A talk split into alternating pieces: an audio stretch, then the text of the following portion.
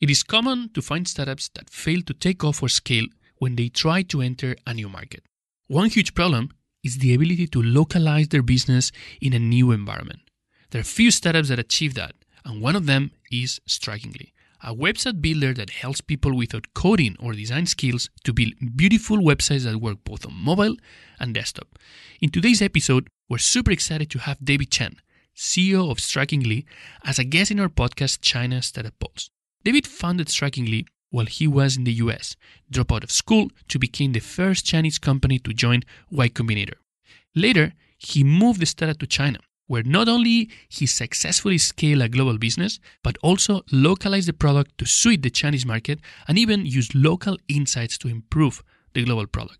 Today, he will share with us how he established a strong local presence in China in terms of product features, marketing channels, and even how he came up with a good Chinese name that resonates with Chinese users.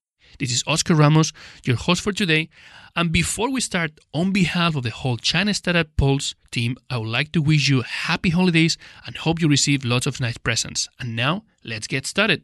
They don't think about their customer. They don't even know who their customer is. How can women actually support each other? Blockchain is essentially a very fancy database. You can do it now with what is existing today. Music in China was a crazy thing. You know? Mobile, mobile, mobile, mobile internet, mobile app. There was never lack of data in China. It was more of people who knows how to use It data. strikes me as the lack of awareness of what it means to do an exit. Welcome back to another episode of the China Startup Pulse, your looking glass into China's startup ecosystem from the movers and makers themselves. China Startup Pulse is brought to you by China Accelerator, which is managed by the venture capital firm SOSV. China Accelerator helps companies cross borders from the world to China and from China to the world. China Accelerator is not only the first startup accelerator in Asia, but they are also the only accelerator in Asia to have a unicorn come out of it. Hey, if you like the show, don't forget to share, comment, and subscribe to whichever platform you use to listen to the podcast. Buckle up as we welcome one of China's top entrepreneurs, David Chen, CEO of Strikingly. Welcome, David. Thanks. Yep. So David quit Goldman Sachs and his studies at the University of Chicago despite of his parents' wishes for the country. And he applied to Y Combinator to start his company. He was not accepted the first time, but he then gave up. Eventually he got in and he launched a company that is going really good. And eventually he decided that he wanted to come back to Shanghai to continue building a global company from Shanghai. David, as a first entrepreneur in a global uh, accelerator like Y Combinator, how was that experience? Well, first of all, thanks a lot for inviting me to the podcast. And actually, the introduction sounded a lot better than how I have, like, you know, kind of looking back. But uh, thanks a lot. Anyhow, so the experience was, you know, one of a kind. When we started off building a company back in 2012, there wasn't as much of a buzz, you know, more so kind of a right now, like a lifestyle of building a startup. So we kind of just did it because we really wanted to do something different. And quite frankly, I don't think I will be one of the best in banking anyways. So so that was like one of the cause for me to like, okay, I need to explore what I'm great at. We'll never know if you were one of, of the best on the banking side, but you're doing a good job as a startup founder. yeah, thanks. So, well, I mean, a lot of value for sure, and still a lot of challenges. And I think Y Combinator, we were just talking about. I think the question was like, you know, what was my experience with Y Combinator and kind of uh, you know, how that kind of a starting point for striking was like. It was really one of the kind experience. I would never give anything up for it, and you know, quite frankly, Y Combinator sort of took us to this world stage, and we were just kind of uh, three kids in you know, really broke in one of the like the smallest room. And I was sleeping on a couch with my co-founder for five months actually. And getting to YC was kind of like the next level. And all of a sudden you're part of the movement you're part of the community. You're part of like something greater than just like you know what we thought was the case. And you know we actually got rejected the first time. But even with that rejection experience uh, we went over we kind of uh, did an interview and then we eventually didn't get in.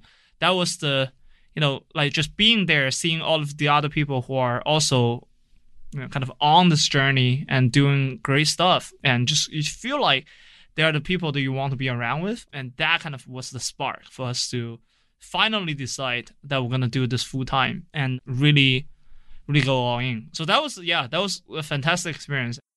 Can you share what does actually Strikingly do? Yeah, sure. So it's quite simple. We allow people to build websites um, in literally just minutes and beautiful websites with very po- powerful functions such as e-commerce, membership, and all of those. And in China, we actually have kind of an independent product line that allows people to build mini program, which is the kind of WeChat ecosystem app that you can launch to conduct your business and kind of build your startups um, almost solely without any technical co-founders. So yeah, that's what we do. So you were building a company outside of China with mostly most of your clients based outside of China. Yeah. But you still decided that you wanted to come back Yeah. to Shanghai.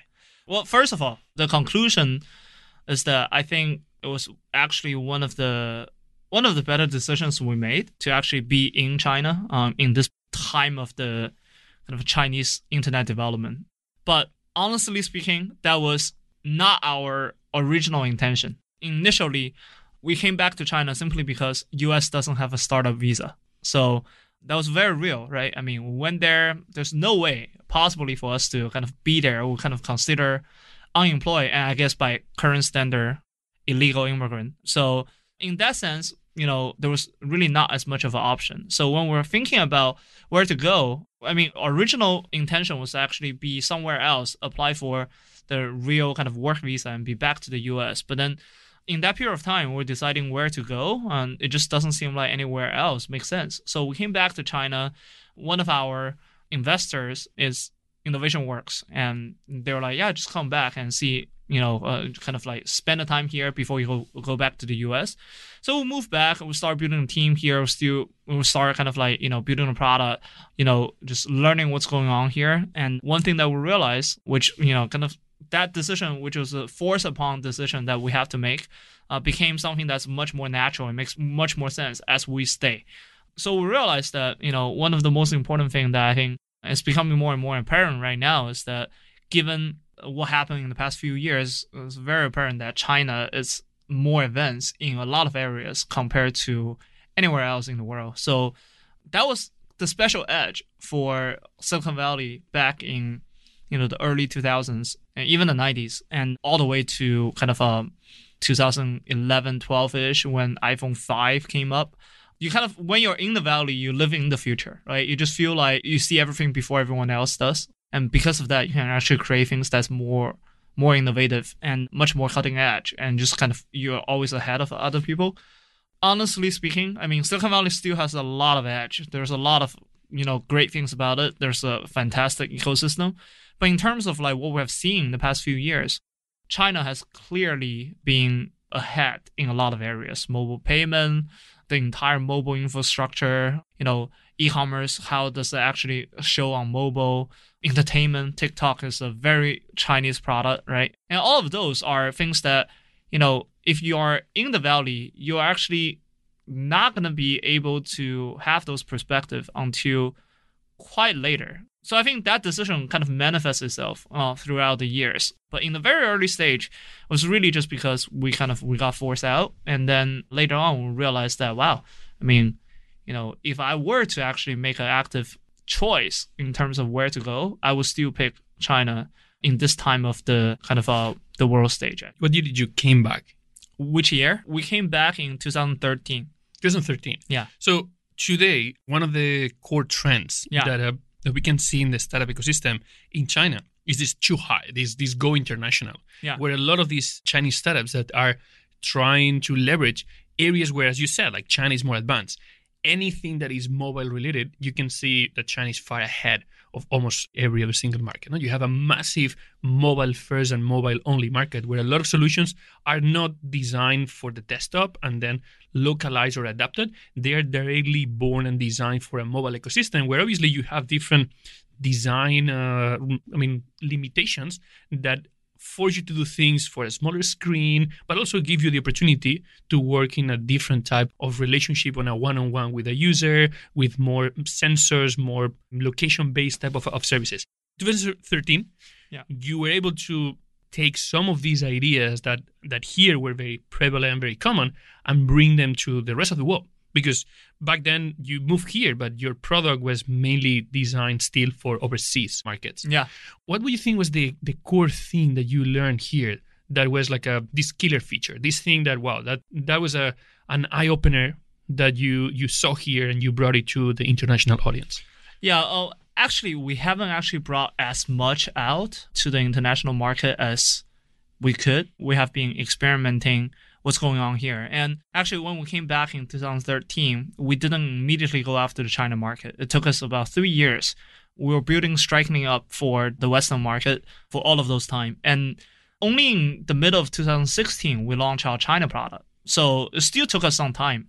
And I guess like that's the first lesson that we learned came, coming back was that there's no just objectively better or worse. Like whatever we have learned in the West or in the US, in the Valley, uh, would not just directly apply to China and it's not superior in any sense. I mean, we can learn a lot from, you know, the kind of uh, the hacker mentality, but in China, you have you just have to learn and get a perspective of what's going on. And I've been abroad for you know, most of my adult life back then. So for me to actually understand what's going on, it actually took some years. And like not only some months or like days, like one trip or two trip is not gonna do it.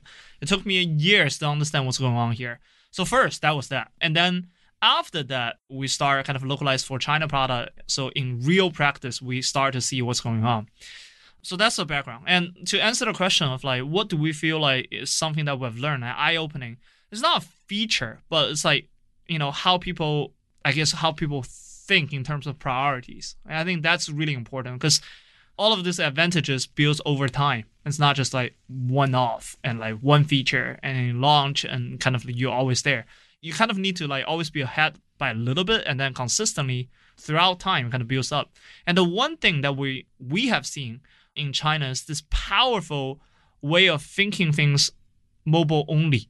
Like when we started strikingly one of the cutting edge or like one of the core edge that we have for like about two to two and a half years was that we're the only one who was doing mobile first websites. So your website will look good on both screen both the mobile screen and um, the desktop screen and actually anything in between and we're the first one to launch something called responsive design. And right now it's becoming very prevalent, right? But like back then, it was like, oh wow, like this single page design that looks really good.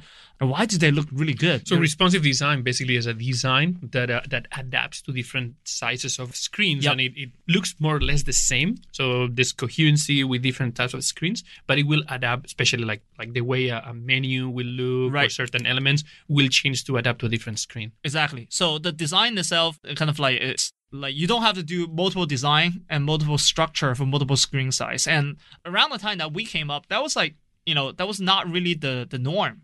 That wasn't necessarily that obvious. So a lot of the the websites uh, that was built for PC world or like desktop screens, we need to do something that's like you know to build another mobile version and then have a kind of a script like a line of code they embed to their mo- like their PC version of a website, and then when it's mobile traffic, it direct that traffic to the mobile site. But the site it's completely different site, and you have to keep on syncing it. It has a different feel, different function, and doesn't stay sync all the time. There's all of this. So back then, we're like.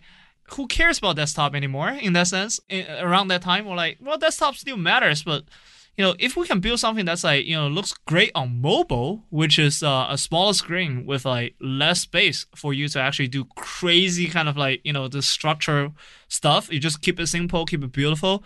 It would probably be easier for the design to take it to the desktop. So we flip it. Like instead of thinking from desktop first, we thought about it from like mobile first. Why don't we just build a mobile optimized site and then use responsive design to adapt to desktop? So that was what we did, and it makes things simpler. It makes it easier to add it. It's much more, you know, kind of uh trendy, I guess, and more adapt to how the young people are using it. So that's why we kind of uh you know stood out from the rest of the competition or even like the, the incumbents at the time. But when we came to China, we realized that the mobile first, web second kind of uh, direction in China fell apart, right? Like in China, it's not mobile first, it's mobile only. So they took it a step further.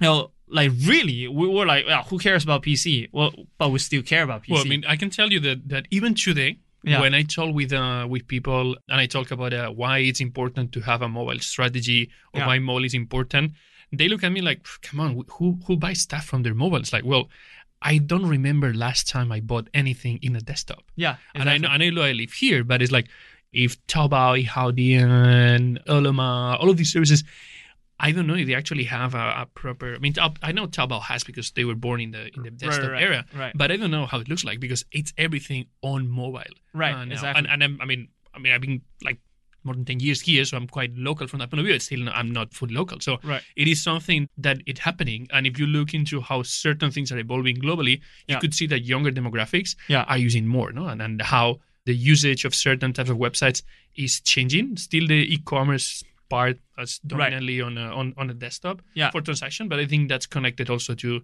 to how payments are so simple Exactly. here Exactly. on, on mobile. No, and that eventually will come no? with the with the new new solutions. Oh yeah, it's inevitable. I mean, that's one thing that we, for us, for our industry, that's really just one of those like undeniable and irreversible trend that you know it's gonna happen the way that how Chinese company or Chinese kind of uh, consumers are already doing right now um, in the West. So yeah, I mean, so that's one thing. Like, and again, to answer the question, I guess like that was one of those like kind of uh very eye-opening thing, which is that people completely toss away PC, and it's unthinkable even to this day to have a strategy that's like completely not worrying about PC anymore uh, in the West. So I think that's you know it's just gonna happen more and more. Yeah.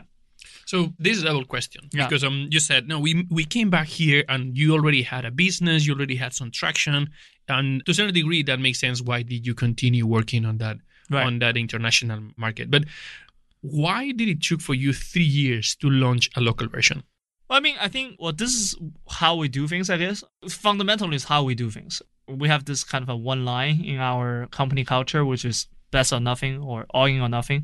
If we're doing it, we have to make sure that we can actually provide the best value or the best product. We can't just do a half-ass thing for our users. And back then, in the first three years when we just came back, we didn't actually understand how the Chinese user behave or what's their usage and what would they be using it for. Strikingly, it's very, very. I mean, the name strikingly itself is very, very Americanized, right? Like, if you think about that, there's a huge gap that we personally have to get through. why did you pick the name strikingly because um, i know it's a cha- it might be a challenging name Yeah. locally Yeah. but internationally it's also not the easiest one Yeah, I mean, well, still, it's not the easiest one. Uh, you know, so we're, we're still seeing our users. I, I was looking at Google search, you know, people typing strikingly, stringingly, and stuff.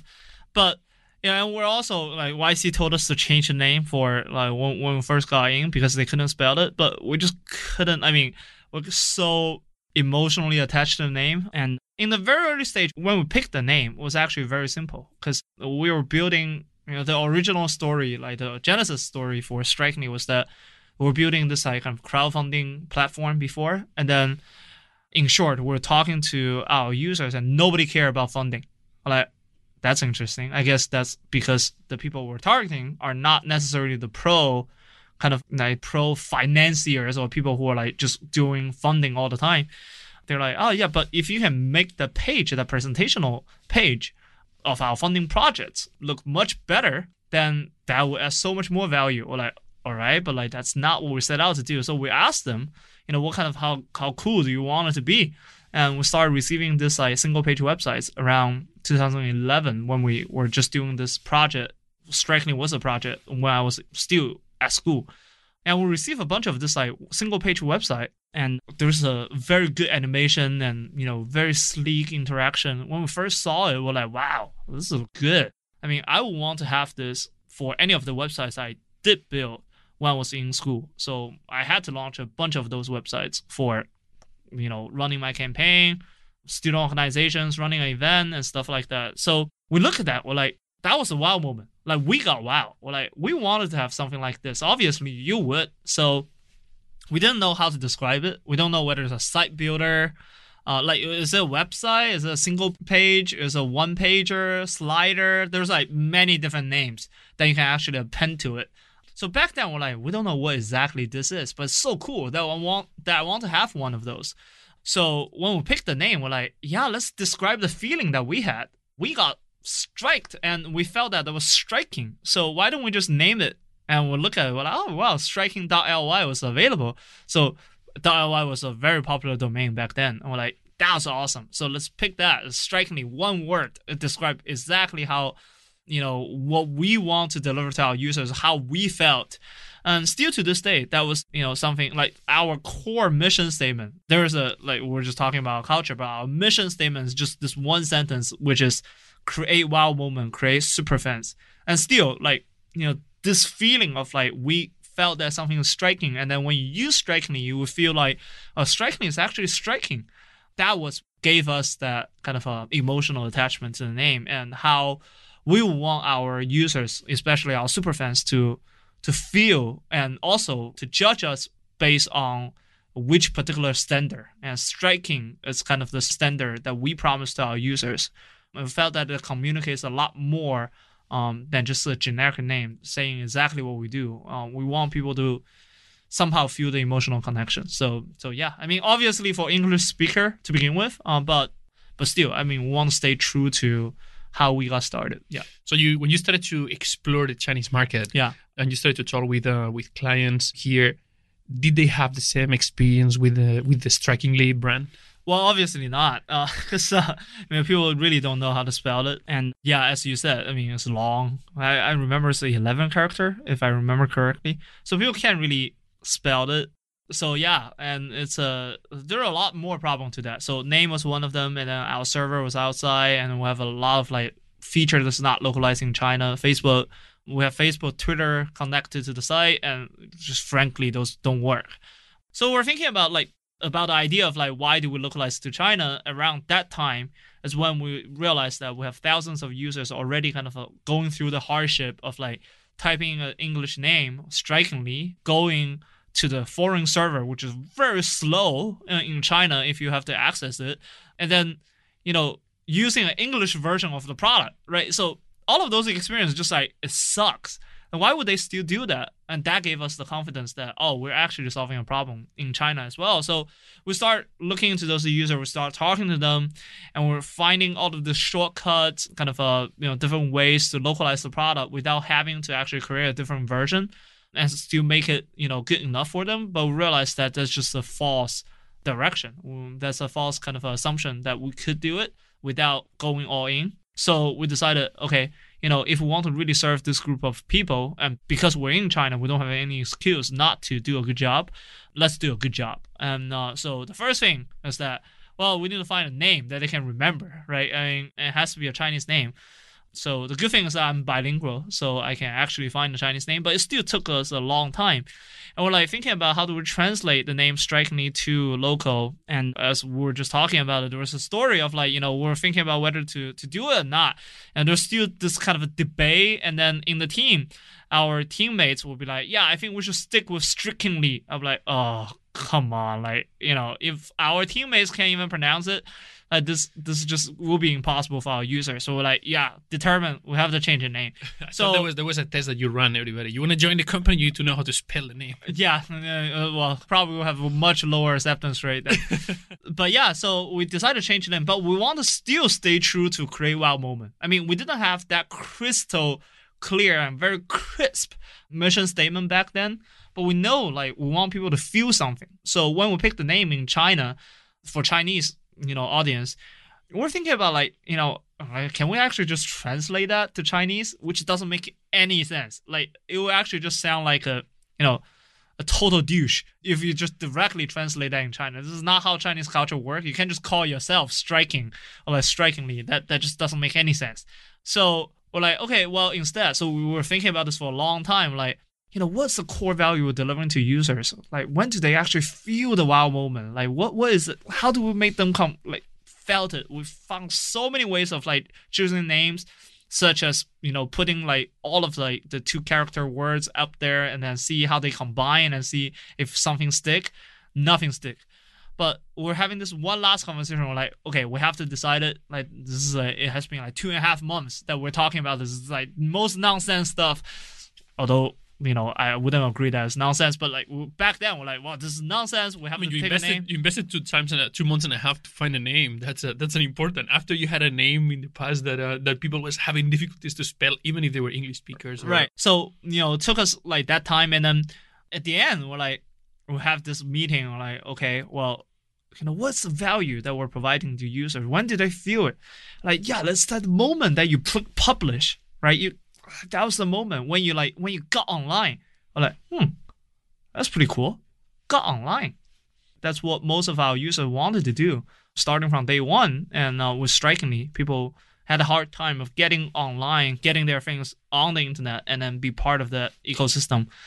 We're like, that sounds like a cool name. And the term "got online" in Chinese is called "shangxian le," which I was like, wow, that's exactly how like when the user will feel the power of strikingly or like the localized version of something like right now that we can actually get anybody online without you having to know any of those like professional knowledges so that's when we decided on the name and it's a name that's very easy to remember it's something that people will use regardless of whether they use strikingly or not they will say, "Oh, we just got online. We just launched, right?" Like, it's a really cool name, and and, and you got a really good domain with that, like the SXL yeah, uh, like, uh, I- really yeah, there's domain. a, there's a tip of how to do it. You just have to pretend that you're a college student that's working on this this very like naive project and then your professor is asking you to buy a domain and uh yeah we have so many like college student kind of storyline that's like all flesh out to like negotiate the price of the name but yeah yeah so that was yeah that's how we got it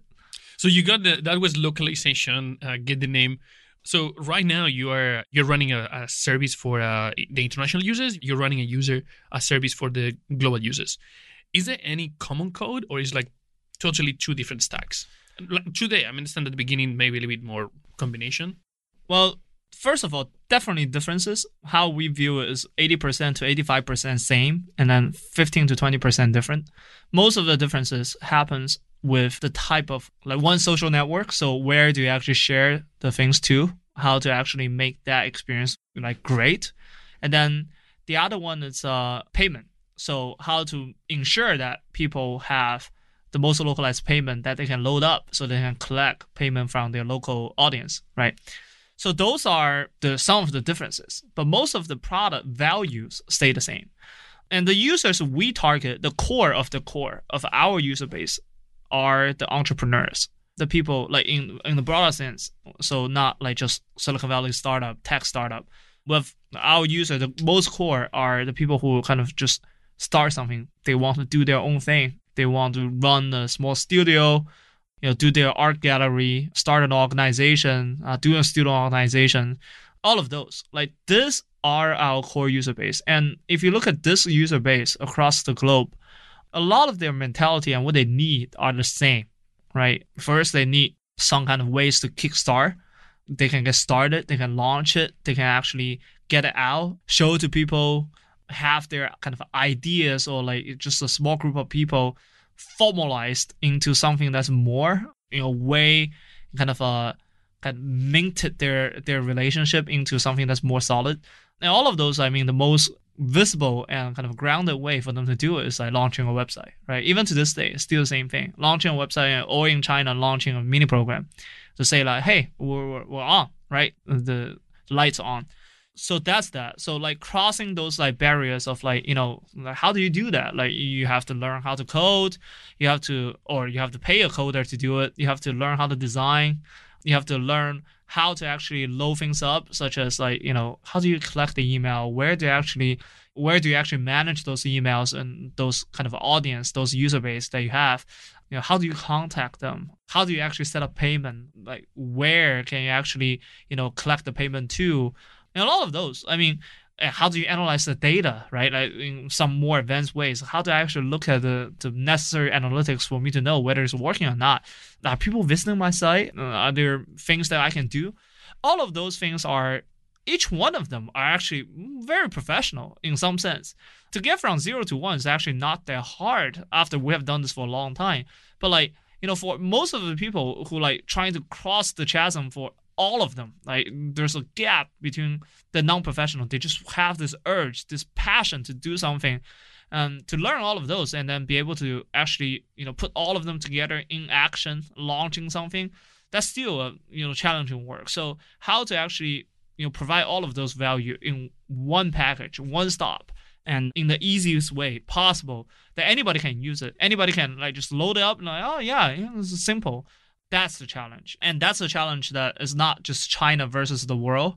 It's something that the entire world, this community, this entrepreneurial community, that group of users or that group of uh, kind of uh, people we all experience. So the core value of the product stays the same. And that dictates the core structure of the product is the same. But we do have a lot of hooks, a lot of like optimization for local usage so that they can actually, you know, make So- it better. I understand that core value proposition is the same. Yeah. There's some very easy, natural to understand needs for localization, as in like yeah, the social networks that are used inside mainland China and Yeah. are used outside of China, they're different. So mm there's a need for localization. There were some re- in relation to name that I that works for China because it's a big market, which I mean it makes sense to have to make the effort Right. for localization. But I'm pretty sure that in other markets where you don't have native English speakers, that might be a challenge too. Right. Can you share with us one localization that for you is not a it's not so much feature, but more like a concept, a, a special type of a user need or user desire that you have in the Chinese product that was not present in the in the international one? Well, the most apparent one is mm, WeChat mini program. That's for sure. I mean, so again, I mean, very quickly, WeChat mini program is kind of this mini app in the WeChat ecosystem. So think about it as like, you know, apps to iOS or apps to Apple as mini program to WeChat, right? And WeChat is kind of the de facto operating system on our mobile phone these days, right? And uh, you spend most of your time there. So it makes sense for them to actually launch their own version of the apps that's more native and it can actually leverage more of the, what they can offer to have a better experience. So that's what it is. So it replaces app to a degree. It replaces websites in the WeChat ecosystem. It has much better experiences. So when it first came up, when WeChat mini program first came up, we are first of all the first company to jump into this wave in the entire China. So like nobody was like, well, back then people were like, oh, that's a flop. It's gonna be like you know Google AMP or like Facebook Instant Article, which are similar kind of uh, attempts to actually have the ecosystem, their own ecosystem, more native, right, or more to their own. But then all fell, or at least not that successful. So when mini program first came up, everyone's like, yeah, that's gonna flop as well. Obviously, not something happening in the U.S. There's no benchmark, nothing that you can compare this against. And then I don't think there's anything that you can compare anywhere about WeChat and how, how prevalent WeChat Exactly. is Yeah, in yeah. everybody's life. I mean, you can basically like wake up, you receive anything in WeChat, you wanna uh, buy something for breakfast, you wanna use a bike or get a taxi. Yeah. anything that you wanna do can be run inside WeChat. Yeah. and there's very very few platforms that allow you to do literally everything without leaving the platform. Right. Yeah, yeah. So yeah, I guess that's why people also don't have the confidence. But when we look at it, well, so WeChat it's the mobile internet in China, and given that WeChat is the mobile internet in China, the way that you operate things has to be optimized or even native to that. So we just talk about mobile first. Uh, in China, you have to think about well, we talk about mobile only. In China, you have to talk about WeChat first, right, or social first at the very least. And that type of concept of like, you know, when you think about it, entrepreneurs, right? Like, still, again, that's our core target audience. Where would they actually have their first stop, like the first kind of launch? Be first, it will be in WeChat. What would the format be? Like, what would they be launching? Just like when we thought that back then, people would be launching for mobile instead of for desktop first. So responsive design is like the best way to actually get them started. WeChat is where they actually will publish, and WeChat mini program has like just kills any other format in terms of like you know how good it is in WeChat. So if that's where people will be conducting you know their activities, whether their business, their activities, with in, interaction with like you know all of their audience, then that most native format should be something that we consider as early on as possible. And also, it's a purely mobile app that can be loaded up with a QR code scan. So anybody can do it. So compared to like, you know, app which you have to download and the friction is high. WeChat mini program is something that you just scan and then you can load up just like a website. But there's a path of how it actually works in your daily life and the app that you most frequently use. So we started jumping in and do that. And you know, it has been about two years, and we actually launched. I think we're the we're the one that published most mini program in the WeChat ecosystem this day. One of the most, and that's just not a demand that you have seen in the US yet. This mobile only direction manifested in the WeChat ecosystem, in a social network ecosystem, in a complete new format. Not launching a site anymore, but like something that's in between a, a website and an app but does a lot more than what a website can do and has a lot more kind of a long-term transactional and user engagement value than what website's presentational value is. Like that's something that we've seen. It just if the threshold was not lower enough by WeChat, it was not possible. And since it hasn't been done for the West yet, that's still not really something that came up, but it will be inevitable and going back to one of the first questions you asked, that is something that we intend to bring to the West. Yeah. So right now in, in China, if you want to have your own website, yeah, you need to have an, an ICP registration at least, no? an ICP yeah. yeah. for your language. People is basically able to launch websites and mini programs in your ecosystem. Do they need to have their, their own ICP VN? Is this something that uh, is an additional value? Uh, the fact that they don't need to do that. For website, they still do. And for mini programs, a different way. You have to get approved by WeChat stuff. There's still approval process. So uh, all of this launching online is not as quick or as kind of a, uh, you know, timely as what you will be expecting from the West. And we thought that would be the friction in China, but people don't have any other option. So if they don't have other options and something of that core of a value, then it's not a friction anymore. So basically just help a user do all of those. It's not impossible. It's by far not the most difficult thing to do. Still, you just you have to do some paperwork. There are some kind of uh, some processes you have to go through, but it's totally doable. So, David, you came here for three years. You run a company from China targeting international markets. Yeah. I mean, you mentioned you came here not because that was your intention, but definitely one of the best decisions. Yeah how easy was to find people to from Shanghai to help you run a global company? Yeah, that's true. I mean, English requirement, the interest of like, you know, global market, all of those are barriers. So I wouldn't say that like it depends on what you compare against, right? So if you are comparing against a local Chinese company targeting local market, hiring people just for local market, that's obviously going to be easier compared to, you know, hire people for targeting international audience in China or well, just compare those two. But like, if you are just purely looking at like, you know, whether hiring is hard or impossible and can you actually get enough talent, that's not something you have to worry about in China. It's just like the sheer population in China is just like that big. In Shanghai, it's like you're talking about hiring a few people out of like 20 mil of uh, population in Shanghai, which is an international city to begin with. One of the kind of most international metropolitan in the world, right? I mean, comparatively, Uh, like comparable to to New York and like you know Singapore and stuff. So but way cheaper. Yeah, compared to New York for sure. I think it's actually catching up with Singapore these days. But yeah, I mean, so it wouldn't be impossible. You have to find it. But you know, as a startup, it's almost never really that big of a problem. It's not definitely not the most important problem, not the most like hard to solve problem in the early stage because you're not hiring that many people. So yeah, you just have to. It's a numbers game, right? So if you get your top funnel up, you talk to as many people as possible, get as many people, get in front of as many people as possible, just like you know you will in any kind of a sales job or like you know getting users, you will achieve the same result. So yeah, we didn't actually see that much of a problem comparatively. Yeah. David, thank you very much for coming again, for sharing all your experience building a global company here, taking that company to enter the Chinese market. I'm not gonna ask you to spell strikingly. We'll just add it in the in the podcast. So in case any, yeah, in case anybody wants to check it out and wants to build their, their own website, and then they just go to the Chinese version if they want to do it in China. Cool. Yeah. Thanks. Great pleasure to have you here. Are you listening to this episode on Himalaya? Whether you are a podcaster or a fan, Himalaya is designed with you in mind and has a ton of cool features like curated shareable playlists and collections made just for you, along with personalized recommendations to help with content discovery. It's definitely my favorite listening app, and I'm sure it'd be yours too. Download Himalaya app right now and be sure to follow my show once you're there. And thank you to People Squared, the original and first co working space in China. Based here in Shanghai, it is the ideal place for movers and shakers, teams big and small, to find a place where the entrepreneurial spirit and culture lives to call home. You can find out more by going to people squared.com.